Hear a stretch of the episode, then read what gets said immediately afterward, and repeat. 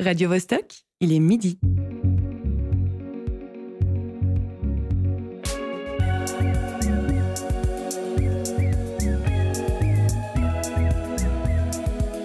Midi bascule. Tous les vendredis à midi. Je pense qu'il est absolument nécessaire d'aller au théâtre. Pourquoi est-ce nécessaire? Parce que c'est inutile. Si vous nous entendez, c'est qu'il est midi au Parapluie à Aurillac, midi encore à l'Étoile Bleue de Saint-Junien et midi au Théâtre Forum Mérin. Au micro aujourd'hui, Guillaume Pilancet et Marie-Ève Musy. Salut Marie-Ève. Salut Guillaume et bonjour les gens qui nous écoutaient. À la régie, Alexis Rafaelov et Cyril Fay. Vous l'avez entendu, Jacques Vincel le dit, il est nécessaire d'aller au théâtre, même hors du théâtre. Bienvenue à tous, c'est Midi Bascule. Il peut être pratiqué en appartement, dans une école, en forêt, sur une place publique, à l'hôpital, dans un jardin, en EMS, dans une cour intérieure, sous un chapiteau, et dans beaucoup d'autres lieux que je ne vais pas tous énumérer ici car il faut quand même commencer l'émission. Le théâtre, quand il quitte son enceinte, est aussi imprévisible qu'inventif. Sortir des murs est tantôt désiré, dans le cadre d'une tournée par exemple, parfois imposé, notamment en cas de travaux de rénovation. Ou de pandémie. Quelle que soit la raison, l'institution s'en trouve toujours un brin bousculé dans ses habitudes. Mais ne serait-ce pas quand on sort de sa zone de confort qu'on devient le plus créatif? Si le lieu tire parti de cette liberté, l'expérience peut être innovante et décisive dans son histoire. Je lisais l'autre jour que chaque individu, pour s'épanouir pleinement, devrait pour un temps suivre une psychanalyse. Est-ce que le hors-mur serait au théâtre ce que la psychanalyse est à l'être humain?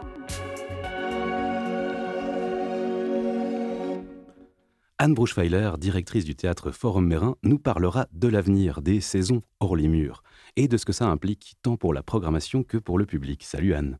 Hello.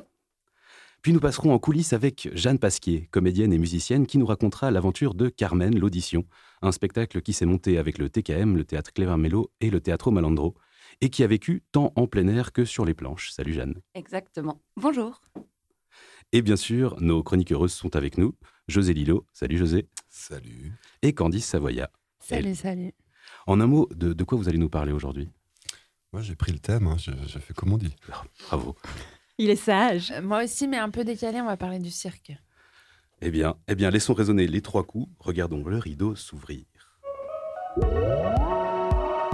Midi bascule. Justement, j'ai envie de commencer en fanfare. Les chroniques de Candice m'interpellent à chaque fois. J'écoute attentivement les curiosités dont elle nous parle. Non, vraiment. La semaine dernière, suite à ses conseils, j'ai testé le bubble tea.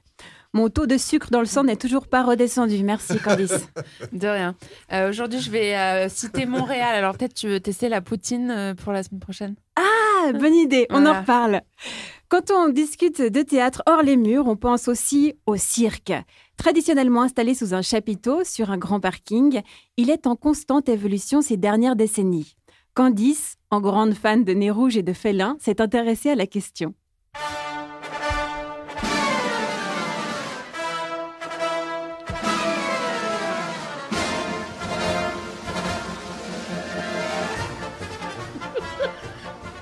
Souvent, c'est mauvais signe quand vous entendez cette musique.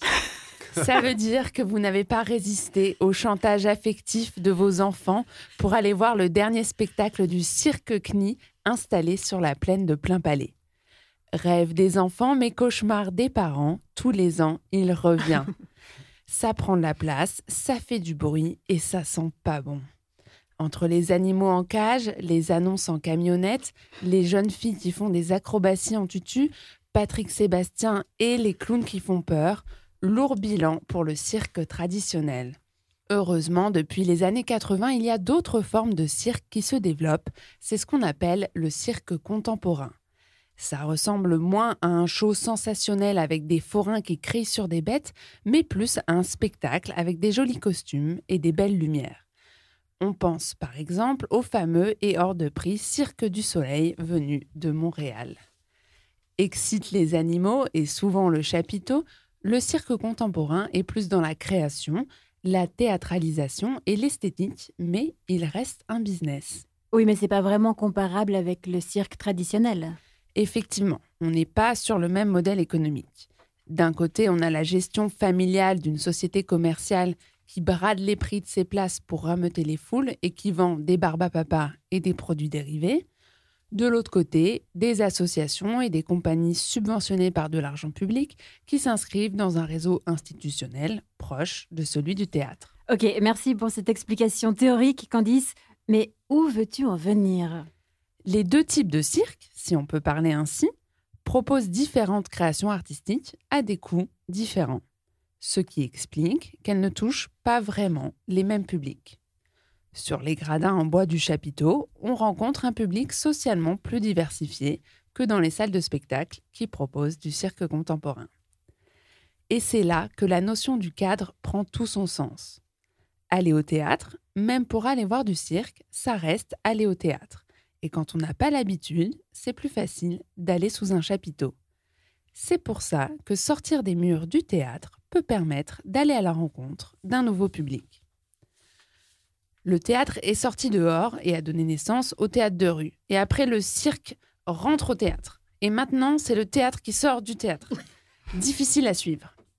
De toute façon, pour moi, quand on me dit cirque, c'est avant tout un arrêt de tram.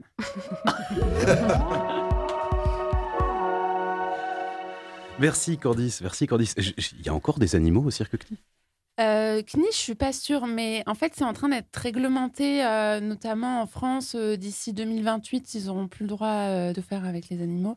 Mais c'est vrai que c'est un gros débat et c'est vraiment euh, la fin d'un monde, quoi, pour les, gens du cirque traditionnel. Et euh, enfin, je pense à Pinder, euh, Grus, tout ça. C'est les fauves, c'est euh, leur marchandise. C'est vraiment le, le- produit d'appel euh, pour les enfants, pour euh, en fait un peu tout le monde. Et euh, c'est ouais, c'est vraiment très drôle de voir euh, qu'il y a encore ce monde-là qui est ici, qui est en train de s'éteindre, mais difficilement. Parce qu'il y a- il y a, Bartabas qui, qui est avec les chevaux, Ouais. mais, mais il, me, il me semblait justement qu'il y avait de moins en moins la ménagerie et tout ça. Alors, je- qu'est-ce que vous en pensez, vous? Il me semble qu'il reste les chevaux au CNI, mais c'est tout. D'accord. Euh, ouais. Et d'ailleurs, on parle d'animaux un peu différents. hein, quand on parle de chevaux Oui. ou quand on parle de girafes, euh, de lions, d'éléphants, La ménagerie de ou tigres. Mm. Ouais. Mais cette année, il y avait les motos au CNI, qu'on entendait sur toute la plaine de Plain-Palais. ouais. Alors, je sais pas D'autres ce qui est animaux. pire, en fait. Et vous allez au cirque, Jeanne? Alors, euh, moi, j'y suis justement allée avec euh, mon fils de 3 ans et demi. Donc, euh, c'est Elle a cédé au euh, chantage voilà. affectif. Exactement. Au CNI, oui, j'y étais pas allée depuis des années et des années. Sinon, le cirque, ben, j'ai beaucoup d'amis qui font du cirque aussi, mais c'est du cirque plus contemporain et c'est en effet ce qui me touche le plus, plus que le grand cirque à paillettes. Et toi, Marie-Ève, je crois que tu as une certaine euh, affection. Alors, euh, je crois que quand j'étais petite, euh, j'insistais beaucoup pour que mes parents m'y emmènent. Mais ma mère déteste ça. Et elle y allait tellement à contre-coeur que je crois que j'ai fini par ne pas trop aimer l'expérience. Parce qu'on devait tellement, tellement insister. Et à chaque fois, elle y allait, mais on sentait que. On sentait que la joie n'était pas là. Depuis, j'ai arrêté. Je ne vais plus au cirque, à part le contemporain. Une personne autour de cette table qui connaît bien le cirque, c'est l'une de, de nos invités, Anne Bruchweiler, car le cirque fait partie intégrante de la programmation du TFM.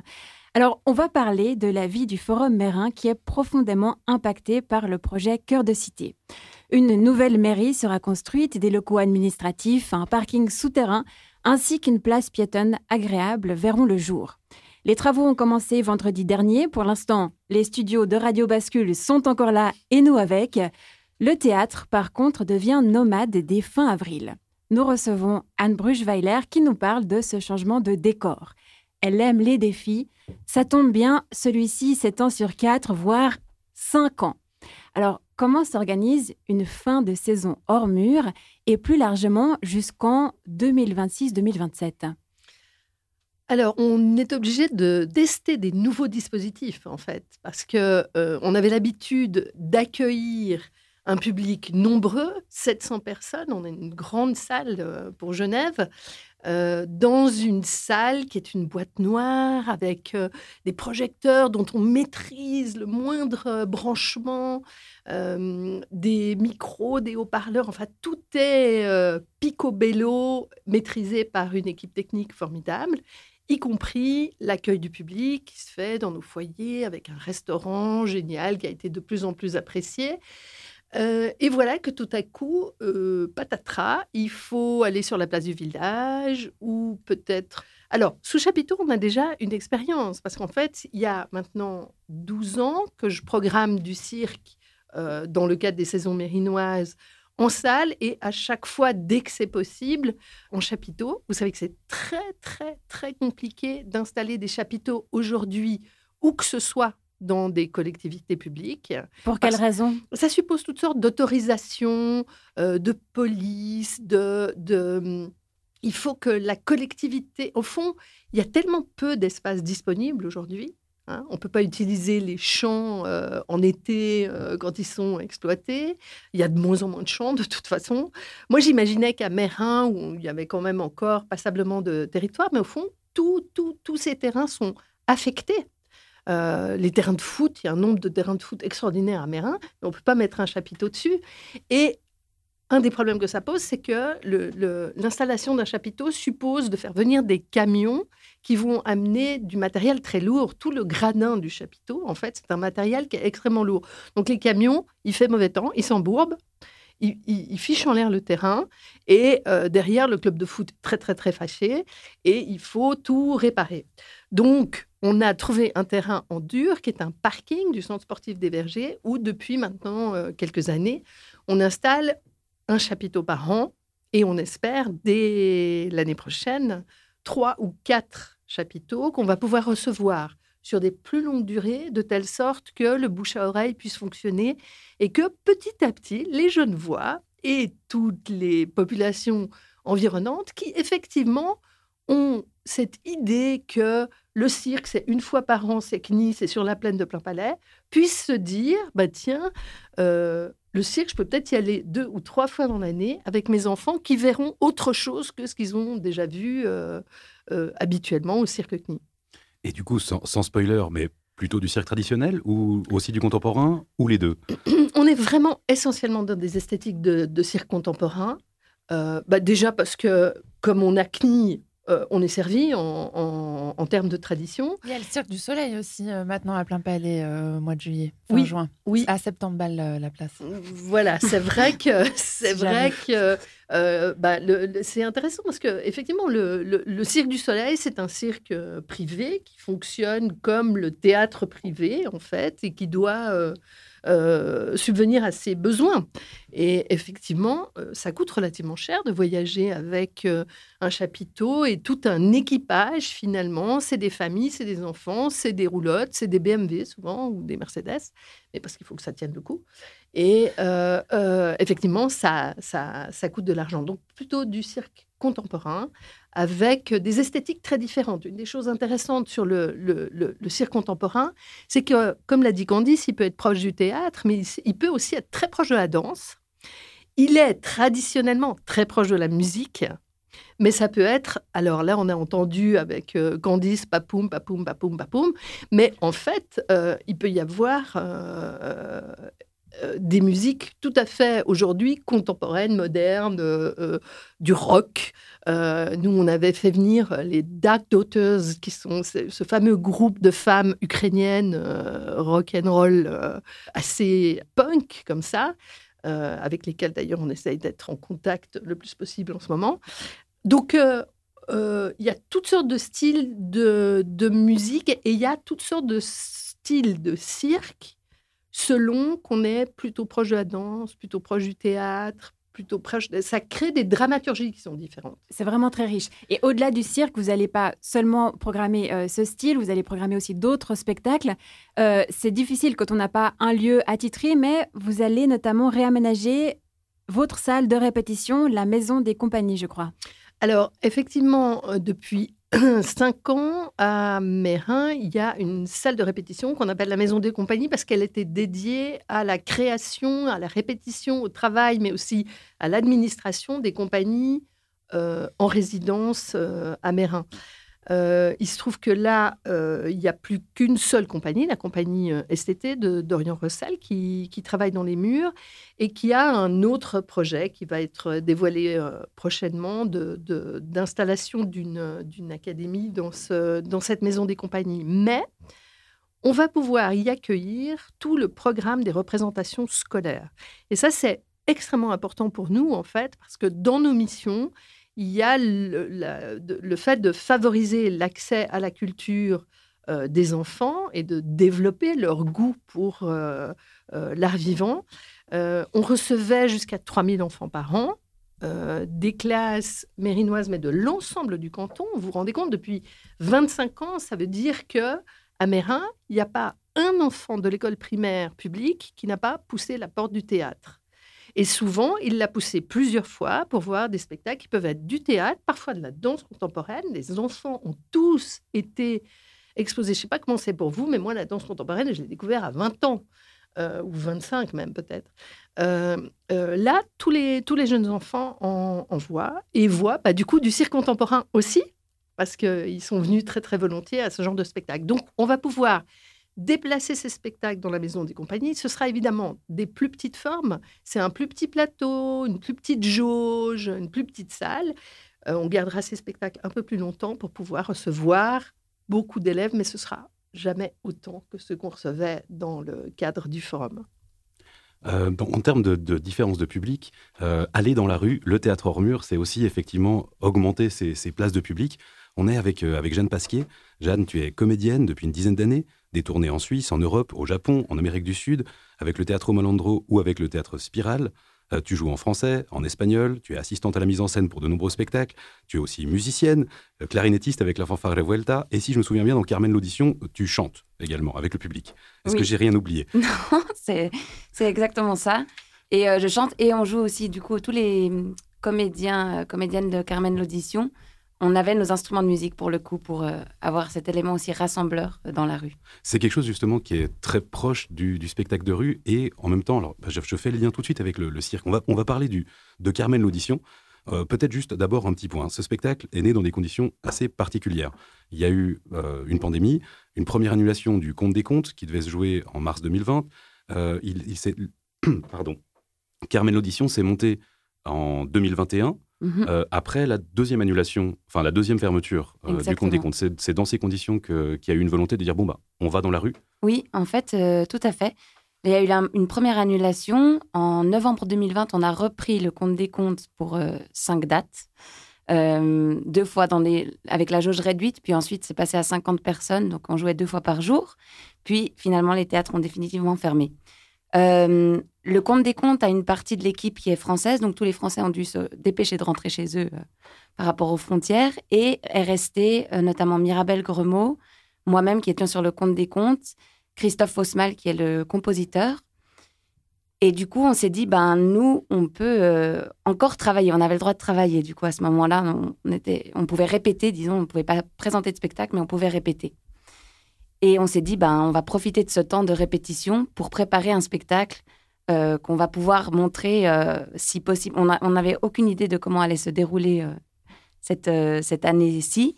Et du coup, on s'est dit, ben, on va préparer un spectacle pour le dehors. Alors, à différencier du théâtre de rue, peut-être, c'est vraiment un théâtre du dehors parce que Carmen l'audition, c'est un dispositif sur tréteau, il y a des bancs qui sont installés. Donc, on n'est pas en train de créer le cercle euh, comme euh, on a pu le faire justement avec la fanfare Revolta, plus la musique de rue où on sort et on se dit ben, qui va être le public euh, présent.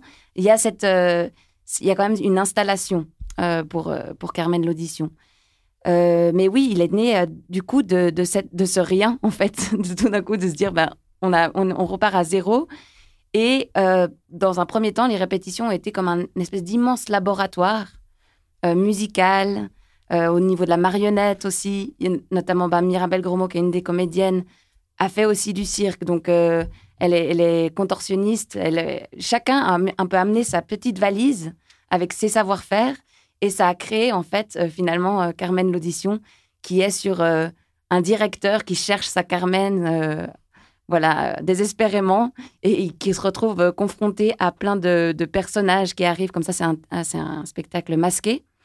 Euh, plein de personnages qui ne sont pas, qui sont finalement pas la Carmen qu'il recherche, mais qui peuvent être au final toutes les Carmen euh, dont il a pu rêver.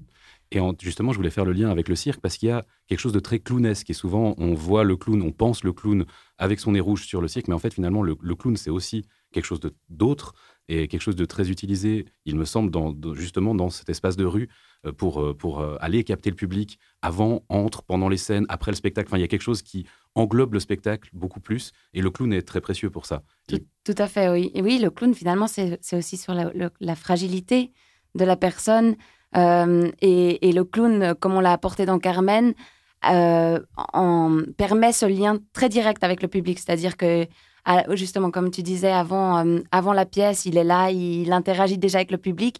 Il- en fait, il fait participer euh, très fortement le public au spectacle, beaucoup plus aussi que dans une salle, une boîte noire où on a les effets de lumière qui créent déjà une certaine distance, même si on, si le code c'est de s'adresser au public euh, dans certains spectacles quand même, eh ben on a quand même cette distance, créer d- un peu d'esthé- d'es- d'esthétisme qui en fait euh, dans la rue n'est pas possible parce que c'est la lumière du jour, parce qu'il y a les oiseaux qui passent, des avions qui passent, euh, un chien qui traverse la scène. Enfin, il y a plein d'événements comme ça qui font que on doit être vraiment toujours dans le présent encore plus que euh, dans une salle, même si voilà au théâtre. C'est vrai que le présent. spectateur, le spectateur est plus anonyme, euh, en Oui. guillemets, euh, en, en- en extérieur.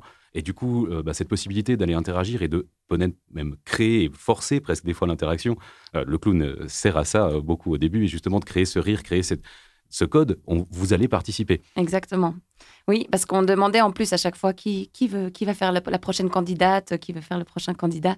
Et les gens se sentent du coup, oui, partie prenante en tout cas du spectacle. Et puis toujours un peu sur le qui-vive, à se dire est-ce que vraiment on va devoir monter sur scène ou, ou pas.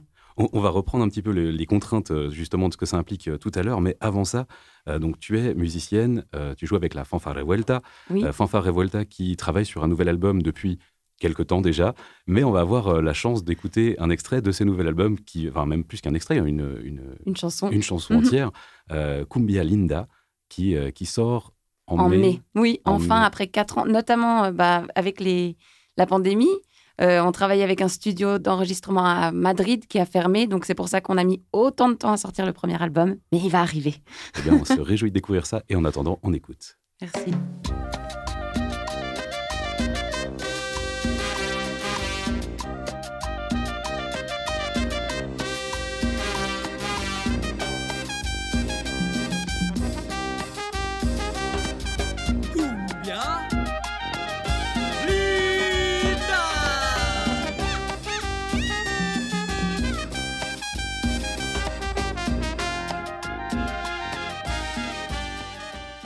Pouvez les reconnaître tous de rouge et de noir vêtus dans les, dans les rues genevoises et on va découvrir ce nouvel album en mai. C'était Cumbia Linda, de, le prochain album de la fanfare Revuelta.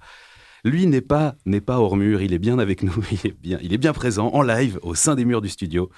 C'est le moment tant attendu, tant redouté, la chronique de José Lillo. Merci pour cette intro, Guillaume. Ça me touche.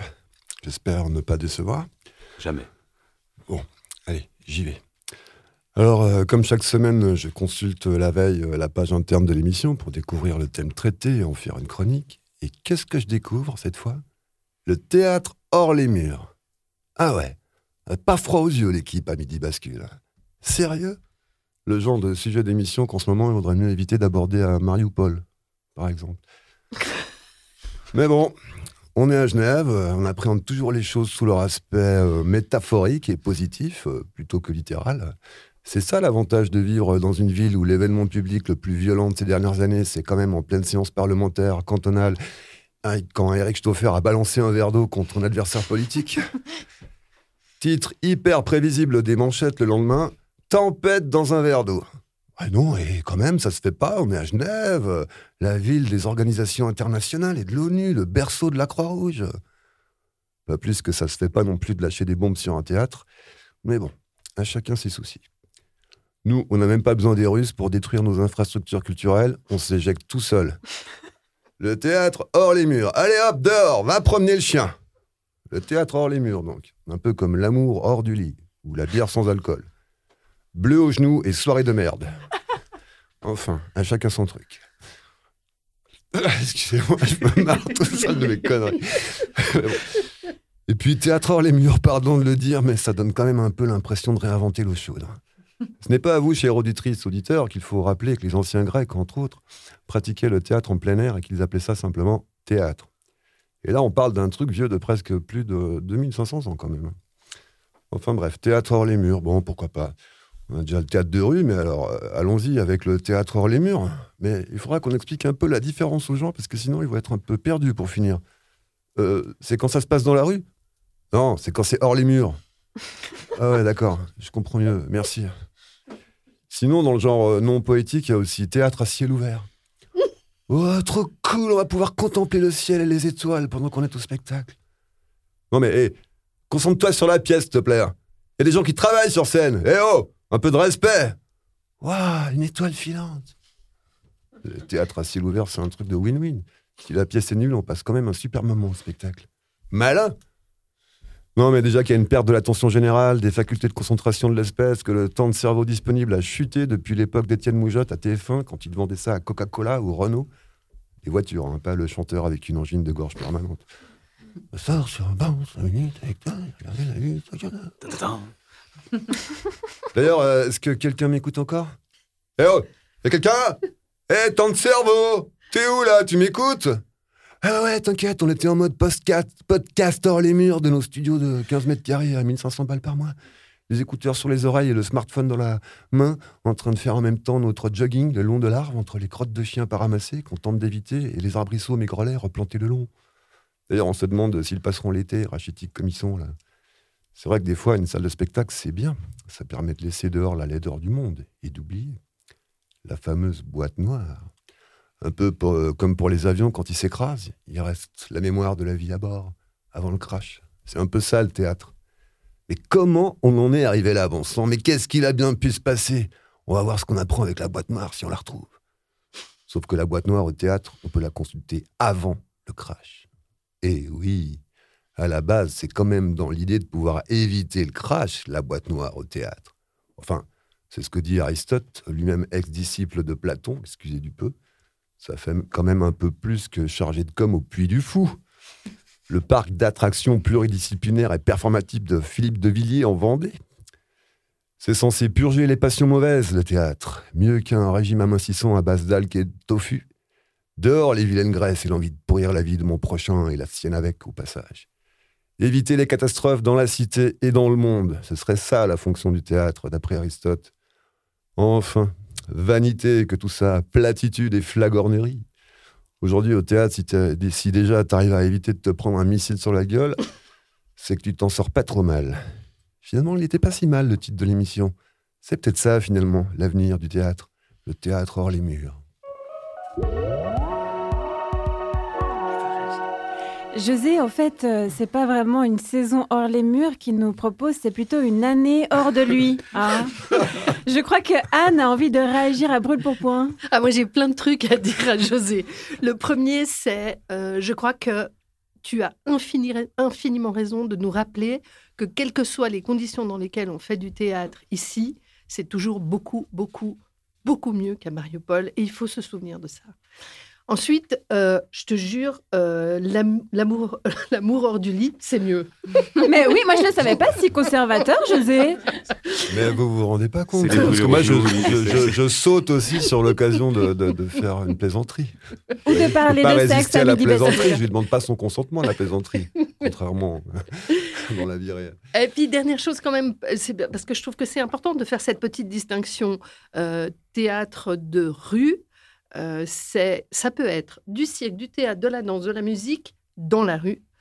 Euh, et le théâtre hors les murs, c'est quand on avait une boîte noire, on avait une salle et on l'a plus. Alors qu'est-ce qu'on fait? On, bah, on fait plein d'autres choses. Ça peut être dans la rue ou ça peut être dans des lieux qu'on appelle non dédiés, qui n'étaient pas des théâtres et qui ne sont pas équipés comme des théâtres.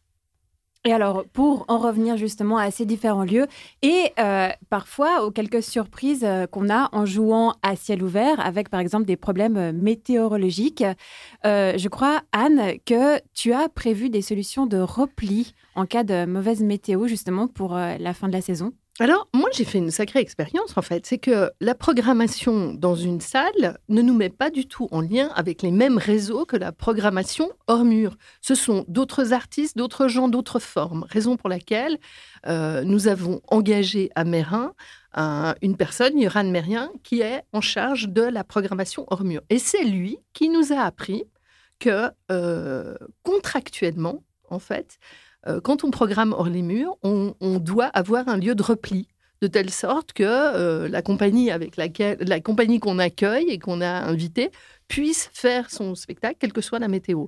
Et là, à Mérin, on a un petit problème, c'est que de la même façon qu'il y a beaucoup de terrain pour mettre des chapiteaux, il n'y a pas beaucoup de lieux qui soient disponibles parce qu'en fait, les salles de gym, elles sont occupées pendant la journée par les écoles, le soir par les clubs de sport. Euh, les OLA sont très occupés euh, et, les, et, les, salles communales très occupées par les associations, par une vie associative qui est très riche, et c'est formidable, on ne s'en plaint pas. Mais du coup, c'est relativement difficile aujourd'hui de trouver un équipement qui ait une disponibilité suffisamment flexible pour que, si le spectacle n'a pas lieu, on puisse s'y replier. Est-ce que, est que pour Carmen Audition, c'était plutôt des dates de repli? Oui, tout à fait. C'était des dates de repli. Donc, si, si, la météo était trop mauvaise, on le savait le matin même, et puis c'était replié sur un, une autre date. Mais il y a eu certaines fois aussi où, en fait, on a commencé le spectacle parce que c'était menaçant, mais ça devait passer. Et la pluie est arrivée au bout de quelques minutes. Donc, on avait nos impairs rouges prêts à tout replier. Euh, le public euh, a patienté euh, voilà, quelques minutes le temps que l'orage passe, et puis on a continué. Et c'était une des représentations les plus magiques finalement parce que le public était d'autant plus avec nous euh, par la suite en se disant waouh ils ont continué. Mais, non, mais eux, ça crée des. Ouais, eux des- avaient prévu des parapluies quand même. Euh, alors ils n'avaient pas des parapluies mais il y avait c'était sur une place euh, de village et puis il y avait euh, un préau pas loin donc ils se sont abrités sous le préau couvert. Mais donc ça, c'est vrai, Anne, que c'est possible parce que c'est la même équipe et donc du coup, ça, entre guillemets, ne nécessite. Alors, c'est beaucoup de travail de réorganisation, mais effectivement, c'est les agendas de la même équipe et c'est pas un autre spectacle qui doit revenir. Enfin, donc c'est vrai que c'est pas les mêmes contraintes, évidemment, Mm. mais euh, effectivement, je, je le vois aussi quand on a préparé une saison hors les murs. euh, je pense au camion scène, on a toujours cette question de et s'il pleut?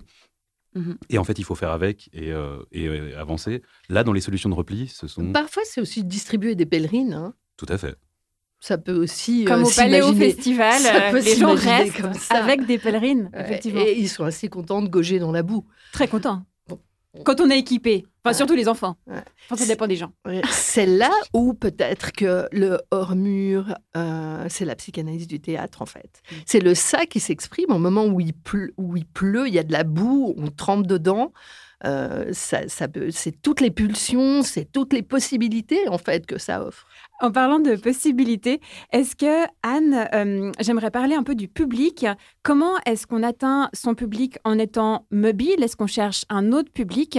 Euh, Quelle piste est-ce que euh, vous avez exploré Ça, c'est une question cruciale. C'est qu'au fond, la décision aussi de déployer une offre hors mur et de d'essayer de développer une excellence dans ce domaine-là, elle est aussi liée au fait que c'est une opportunité extraordinaire d'aller chercher des nouveaux publics et notamment pour un théâtre euh, inscrit dans un territoire comme la ville de Mérin, 25 000 habitants, euh, plus de 40% d'étrangers, donc euh, des langues très différentes qui sont parlées, le, ça, amène, ça fait que euh, une partie de cette population ne vient pas au théâtre parce qu'elle pense qu'elle va pas pouvoir avoir accès au spectacle. Or, quand on sort, on leur montre qu'il y a toutes sortes de spectacles en fait qui ne demandent pas la maîtrise de la langue. Euh, c'est aussi l'occasion d'aller euh, bah, chercher des, familles euh, dont les parents ne poussent pas la porte du théâtre. Et même si les enfants, ils sont venus quand ils étaient à l'école, on les perd souvent après. Quand ils sortent de l'école, ils, viennent moins au théâtre parce que c'est pas le code de la, les codes de la jeunesse. hein. Donc il y y a de nombreux publics dont on peut s'approcher qui ne venaient pas au théâtre et qui vont pouvoir euh, profiter d'une offre artistique en fait hors mur. Et que vous invitez aussi à participer avec des ateliers, je crois. Alors oui, on développe, euh, oui, on, euh, euh, Mérien, euh, qui s'occupe de cette programmation hors mur, il a une très jolie expression. Il dit en fait, on passe d'une logique de diffusion, on diffuse un spectacle, on le rend accessible à un public, à une logique de relation.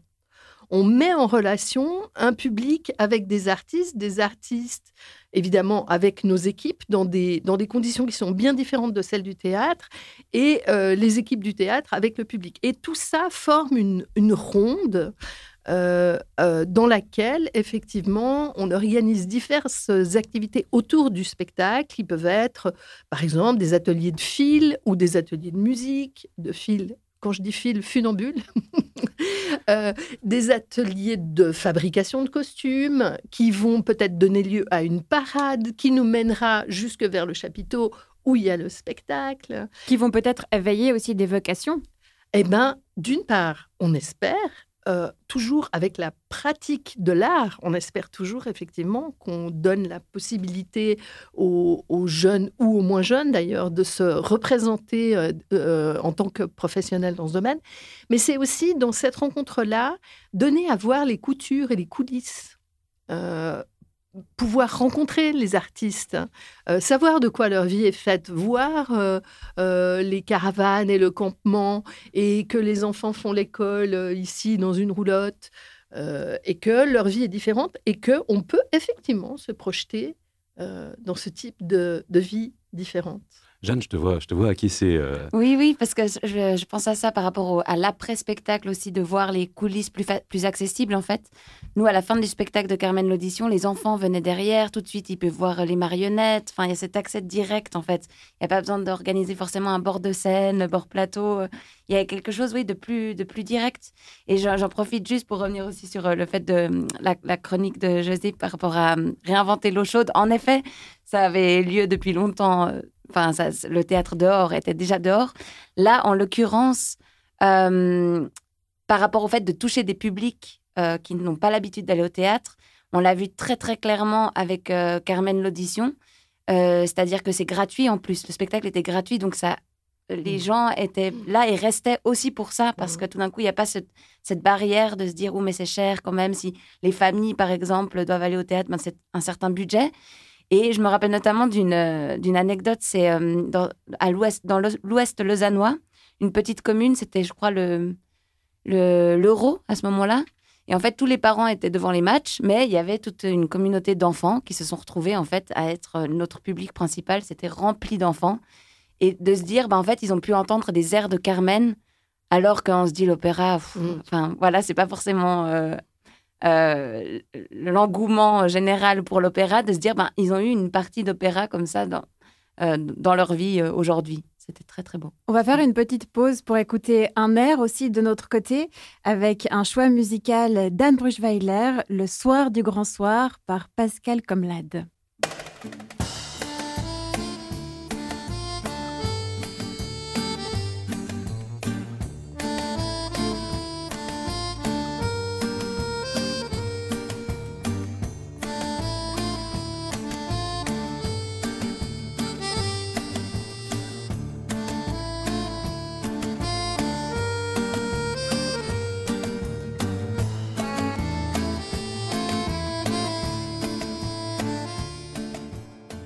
Vous êtes toujours sur Midi Bascule. On est encore avec euh, Jeanne Pasquier, Anne Buschweiler, nos chroniques heureuses. Jeanne, euh, Anne parlait de relations avec ce public tout à l'heure. Et moi, ça m'a fait penser, effectivement, comment, quand on prépare un, spectacle qui se veut en, relation avec le public, comment on fait pour le préparer sans le public?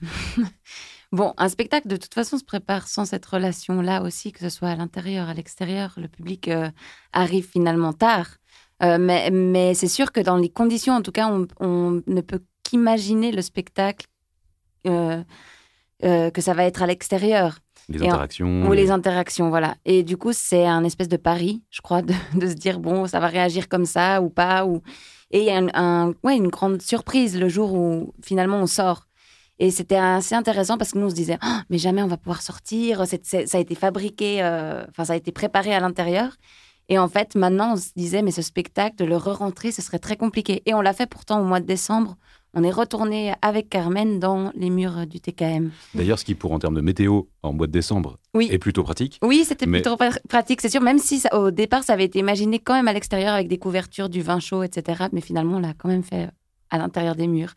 Mais euh, après, ben voilà, avec euh, Omar Porras, qui est aussi un maître dans le détail et tout ça, on retravaillait beaucoup les choses aussi. Une fois qu'on l'a sorti, on a retravaillé même dans l'après-midi même, quand on jouait le soir. Euh, et ça faisait partie même du spectacle pour les gens, du coup, les habitants euh, avoisinants, parce qu'ils ils voient l'installation, le camion qui arrive, le tréteau qui se monte dès le matin. En fait, le spectacle, pour eux, ça commence euh, Ça commence le matin. Et c'était, ben, dans, ce, dans ce contexte aussi de pandémie, c'était très fort parce qu'il y a des gens qui disaient mais on- ça fait des mois qu'on n'a plus de musique, de théâtre, ça fait du bien. Même certains qui venaient seulement au balcon, mais qui pouvaient assister comme ça. Et ça, c'était très, très touchant. Et de répéter en public, euh, Ça nécessite euh, de passer à travers les, ouais, les barrières peut-être de la pudeur. Plus on se sent moins protégé, c'est sûr. Mais, mais on y va.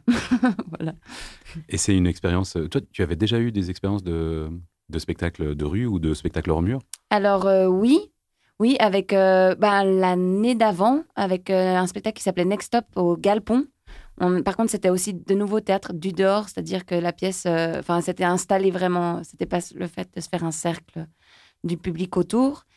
Et puis, euh, sinon, du théâtre hors les murs, mais qui était carrément euh, adressé dans les hôpitaux ou dans des classes. Où on avait fait tout un projet comme ça avec Récit de femmes. Il y a quelques années avec le théâtre Spirale et la Comédie de Genève. C'est ce que, ce que tu appelles les lieux non dédiés. Voilà, Euh, c'est c'est tout à fait ça. Euh, et c'est des lieux qui ont l'avantage effectivement d'aller chercher des, des, des publics qui parfois qu'on appelle captifs Mm. euh, dans les écoles, dans les, dans les EMS, dans les hôpitaux, euh, où effectivement euh, il y a des gens qui sont là et ils sont exposés au, spectacle. Mhm. Jeanne, tu parlais de Paris, justement, ça peut être risqué de jouer euh, hors les murs. Et quand il y a tant de risques comme ça à prendre sur une saison entière, c'est bien d'assurer ses arrières avec des valeurs sûres.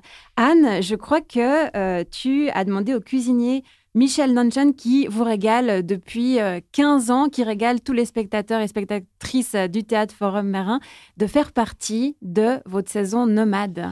Bah oui, ça peut paraître euh, un peu particulier euh, de, de, de, de penser que la cuisine fait partie de l'offre artistique. Et pourtant, à Mérin, il se trouve que on s'est fait un point d'honneur en fait à soigner l'accueil du public parce que il y avait cette vieille idée que Mérin c'est loin, c'est compliqué d'y arriver, que et, et au fond on voulait, euh, bah, on multipliait en fait euh, le, le plaisir des, des, des spectateurs is euh, en, leur offrant une, euh, nourriture agréable, euh, durable, pas chère, originale aussi.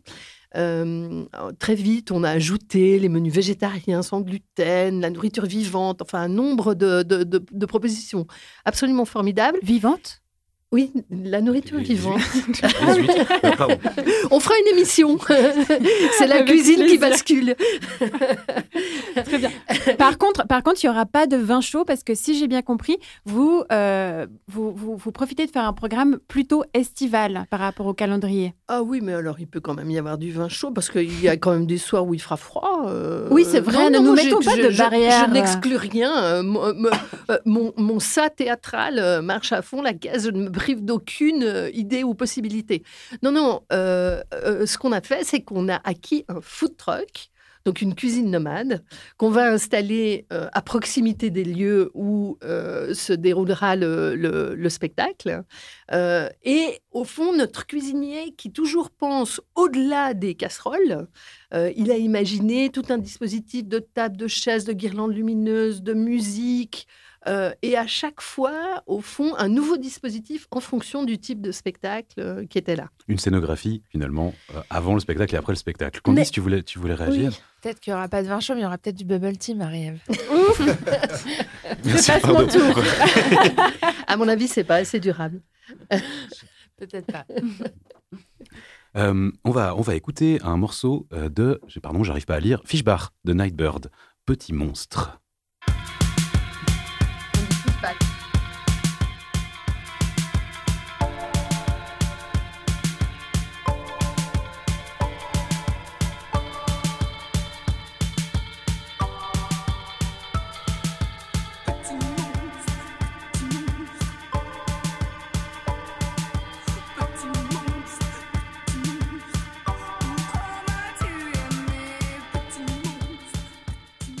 C'était Petit monstre Nightbird de l'artiste Fishback et non pas Fishbar. Je suis navré de le, le prononcer à la, à la Suisse allemande.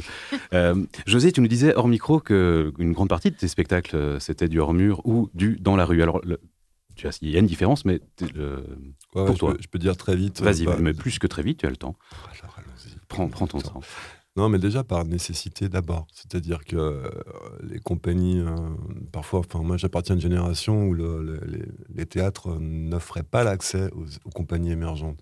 Donc le hors-mur, c'était un bras d'honneur. Alors restez entre vous euh, et nous on se débrouille dans le monde alternatif, on fait nos choses. C'était, c'était hors les institutions, hors les murs. Donc c'était à la fois sous la contrainte, j'ai envie de dire nécessité fait loi. Voilà. Donc après, euh, il faut désirer, il faut pas juste être à la peine de se dire oh là là, on doit faire là dans une cave. euh, ou... Non, il faut se dire c'est là, comment faire le plus beau possible, le plus magnifique, comme si je l'avais souhaité pour finir. Et moi j'ai appris comme ça, donc à me dire toujours de la contrainte, il faut que je cesse de la subir et que je fasse comme si je l'avais souhaité, conçu et que c'était ça l'idéal, quoi. Puis donc voilà, hors les murs. Après, d'autres choses, j'aime bien le théâtre de situation, c'est-à-dire que le- des fois, le- ça a du sens de faire résonner un texte, enfin, je suis plus théâtre-texte, euh, dans des lieux particuliers. Je, je vais prendre un exemple. euh, C'était un, texte euh, qui analysait la- l'arrivée du nazisme en 1933. On l'avait fait à Saint-Gervais, c'était un monologue. C'était un discours exemplaire, en fait, de, quelqu'un, Karl Kraus, qui avait absolument tout bien vu, analysé, dénoncé. Et puis, euh, avec Philippe Macazar, à l'époque, on s'était dit ça ferait sens de le faire à l'ONU, comme un discours exemplaire, comme si ce discours avait pu être tenu à l'époque, euh, en 1933, au moment où on pouvait encore euh, agir. Ce qui est un déni hein, à l'époque. Donc et voilà, on a fini par le faire. C'était deux ans d'organisation pour une soirée unique, euh, Avec, euh, avec un public à l'ONU? avec un public. euh, C'était entrée libre, mais évidemment beaucoup de diplomates euh, plutôt. Voilà, après on n'avait pas réussi à faire venir euh, tant de gens que ça, mais on avait même traduit dans plusieurs langues. On, on l'écoutait vraiment comme une séance à l'ONU. Avec, euh, c'était traduit en allemand, euh, en anglais. Euh, les gens avaient le casque et voilà quoi. Puis, mais donc un théâtre de situation, c'est-à-dire de, le faire, d'inscrire dans le réel, dans le lieu idéal en fait, qui n'est pas une scénographie, qui est, qui est un lieu du réel. Moi ça c'est ça qui m'intéresse. Il y en a plusieurs eu euh, dans, ce sens-là quoi. Oui, je retiens deux choses importantes dans ce que dit euh, José. Ça a mis deux ans pour arriver à obtenir une salle à l'ONU et pouvoir réunir un public pour entendre ce texte. Et en fait, un des défis du théâtre hors mur, de sortir hors des murs, c'est ça. C'est obtenir les autorisations et, Mm. et, et- et faire toutes les démarches en fait qui nous permettent euh, d'avoir un, un spectacle dans, dans l'espace public. Et puis l'autre chose, c'est j'ai énormément aimé ce que tu dis sur la contrainte. Au début, on vit ça comme quelque chose qui vous est contraire et, c'est aussi le cas d'une institution, c'est-à-dire un, un théâtre comme le Théâtre Forum Mérin euh, qui doit euh, finalement se délocaliser parce qu'il y a des travaux tout autour. Euh, au début, on le, vit, on le vit très mal et puis petit à petit, tout d'un coup, on voit qu'il y a tellement de possibilités euh, qui nous permettent de nous projeter dans tellement de nouveautés. Mais bon, moi, je fais partie des gens qui n'aiment pas tellement se répéter. Donc, j'ai, je, trouve que j'ai une chance extraordinaire, finalement, de pouvoir euh, euh, ex- explorer, faire des expériences. C'est aussi l'occasion de retrouver un peu d'audace, en fait. Alors, bien sûr, le surmoi, si on parle de psychanalyse, il dit oui, mais ça va être beaucoup moins parfait. Euh, c'est sûr, ça va être moins parfait. Mais le moi, il dit, ben, ma foi, euh, c'est plus de présence. En fait, c'est plus de présence. C'est aussi ce que j'ai retenu de ce que dit Jeanne. Euh, on doit vraiment être plus que jamais dans le présent. Mm. Toute représentation le demande, mais hors mur, c'est encore plus le cas. Et c'est aussi une, une- une recherche finalement d'aller se mettre en danger d'une autre manière, parce que le, le- au moment où on, est, dans cette boîte noire où tout est parfait, en fait tout n'est jamais parfait. Il y a une grande partie du public qui des fois est là juste pour chercher l'accident, attendre cet accident. euh, je- J'en fais pas partie. J'ai un, grand- plaisir à, lâcher, le calepin mental, lui dire waouh, juste euh, j'ai passé un. Mais, mais euh, c'est vrai que l'accident est encore entre guillemets plus visible et du, parfois plus joué euh, sur scène hors les murs ou dans la rue. Et c'est vrai qu'on on a fait la différence plusieurs fois, mais le dans la rue, on en a peu parlé, mais c'est quelque chose qui est aussi euh, très très précieux dans cette possibilité d'aller encore plus loin. Tu en parlais un petit peu avant dans le, le spectacle commence pour les gens le matin quand il y a le montage. Et en fait, c'est vrai que cette, cette, euh, ce côté euh, happening, ce côté apparition, qu'est-ce que vous faites là, qu'est-ce qui se passe ici, euh, c'est aussi quelque chose de très beau. Et euh, est-ce qu'il y a, a d'autres euh, d'autres euh, projets euh, prévus, prévisions, alors soit des reprises de Carmen Audition, soit euh, d'autres spectacles hors les murs, Alors, on, devait reprendre euh, Carmen l'audition cette année. Finalement, ça va pas se faire cette année, mais sûrement qu'il y aura une euh, suite euh, plutôt pour la saison prochaine. Après, c'était une coproduction avec Carouge aussi, qui, avait cette- qui était déjà sortie l'année d'avant euh, pour la guerre de Sondrebon avec la mise en scène de Robert Sando. Donc ça, c'est un projet qui développe euh, sur l'été, en fait, sachant que justement une saison euh, se termine normalement euh, mai-juin. Et ben, la possibilité du coup de continuer la saison aussi pendant l'été, en fait. En 30 secondes à peine, est-ce que vous avez quelques dates à nous fournir Euh, Anne, j'ai vu que tu as entouré des dates sur un, Oui. sur un calepin. Euh, C'est maintenant. Oui, oui, oui. le- on- on- nous, on, on va accueillir un chapiteau avec un spectacle formidable qui s'appelle Dans ton cœur, qui est mis en scène par un, un metteur en scène de théâtre, euh, Pierre Guillois, euh, et qui sera euh, installé sur le parking du centre sportif des Vergers entre le 28 avril et le 1er mai, pour une série de représentations vraiment magnifiques de théâtre, de cirque contemporain. Donc le J'ai 20 pas entre le lapsus. 28 avril et 1er mai Mhm. au Verger. On Mhm. vous invite également jusqu'au 10 avril pour le compte des comptes au théâtre de Carouge. Et encore un grand merci d'avoir été présente dans cette émission. Jeanne Pasquier, Anne Bruchweiler, Candy Savoya, José Lillo. Guillaume, de ton côté, tu as aussi quelque chose à nous annoncer avec ton camion scène. Tout à fait, tout à fait. C'est vrai que le camion scène Le 20 Milieu reprend du service et ça commence ce mercredi 30 mars euh, pour l'ouverture du, du marché de Lancy avec euh, des concerts et effectivement plus d'informations suivront rapidement. En tout cas, on vous remercie encore toutes et tous, tous à la technique. C'était Alexis Rafaelov et Cyril Fay. Merci à nos invités. Je pense que moi j'ai une chose que j'ai envie de retenir de cette journée et de cette émission. En fait, les contraintes deviennent des forces. Exactement. On se laisse gentiment basculer vers le week-end et à la semaine prochaine. Merci.